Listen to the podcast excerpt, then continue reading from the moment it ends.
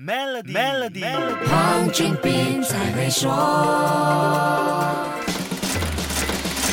你好，我是黄俊斌。随着时代和科技的改变，现在越来越多数字艺术品受到收藏家的喜爱。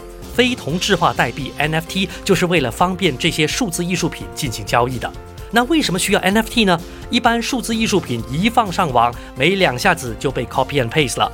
这些虚拟作品也没有办法在实体拍卖行里拍卖，所以艺术家要获取收入，就只能靠作品在网站或者社交媒体上的流量和广告分成了。所以 NFT 就用区块链的不可篡改、高透明度、可追溯的特性，为这些作品验明正身，保障原版的收藏价值。就算作品被复制了多少次，有 NFT 虚拟证书，原版作品就跟现实世界里的艺术品一样，价值依然不变。那为什么像 Stephen Curry 和孙宇晨这些有钱名人愿意付十几万到上千万美元高价买一个看起来真的不是很特别的头像呢？因为这些头像的数量有限，有人把它们当成现实世界里的名画那样来收藏和转卖。举个例子，在 NFT 很疯狂的 Crypto Punk 头像。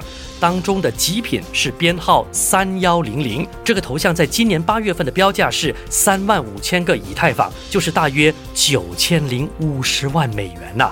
现在这个价钱已经去到了四万两千个以太坊，也就是一点五九亿美元。重点是这套作品在二零一七年发行时，原本只是以太坊用户免费领取的赠品而已。这有点像快餐连锁集团限量赠送一些动画 IP 或者韩流团体周边产品引起的抢购热潮那样。而 Crypto Punk 更厉害，系列当中一万个头像都是独一无二的，那也不至于那么贵吧？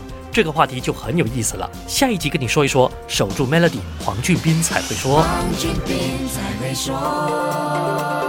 浏览 www.maybankpremierwealth.com/rewards 进行投资及投保，可获更高回酬，并能赢取两克黄金。附条规。